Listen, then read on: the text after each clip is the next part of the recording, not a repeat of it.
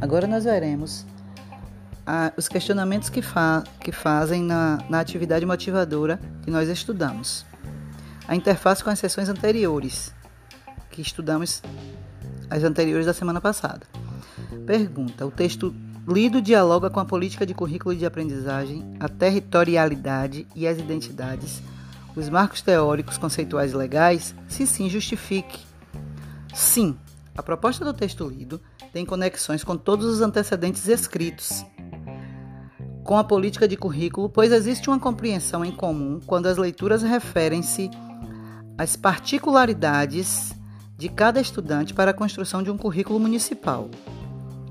Em seguida, pergunta-se: que luzes o texto aponta e podem contribuir para repensar a política da modalidade ofertada legalmente, como é ou como deveria ser ofertada a modalidade EJA, Educação Especial, Educação do Campo, Quilombola e Indígena na realidade local. Aponta uma nova roupagem de currículo no quesito individual de cada comunidade para melhoria e incentivo ao estudante para o aprendizado. No referencial curricular municipal, o que é essencial no tocante às modalidades de ensino? Eu entendi que é essencial o aprender a aprender, o vivenciar experiências, a preocupação da singularidade de cada modalidade. Agora nós vamos fazer uma, o que é convergente e o que é divergente no artigo 9 da resolução 137, comparando com o texto da, do DCRB que li. Li e reli várias vezes o artigo 9 da resolução número 137/2019. O texto do DCRB e não percebi divergência entre eles.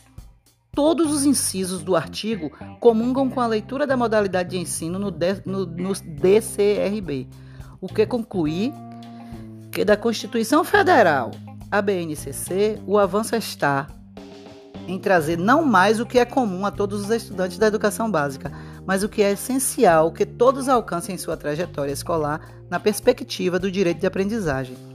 Acrescento ainda que é, BNCC e currículo se identificam na comunhão de princípios de valores orientados pela Lei de Diretrizes e Bases da Educação Nacional, LDB, e pelas diretrizes curriculares nacionais.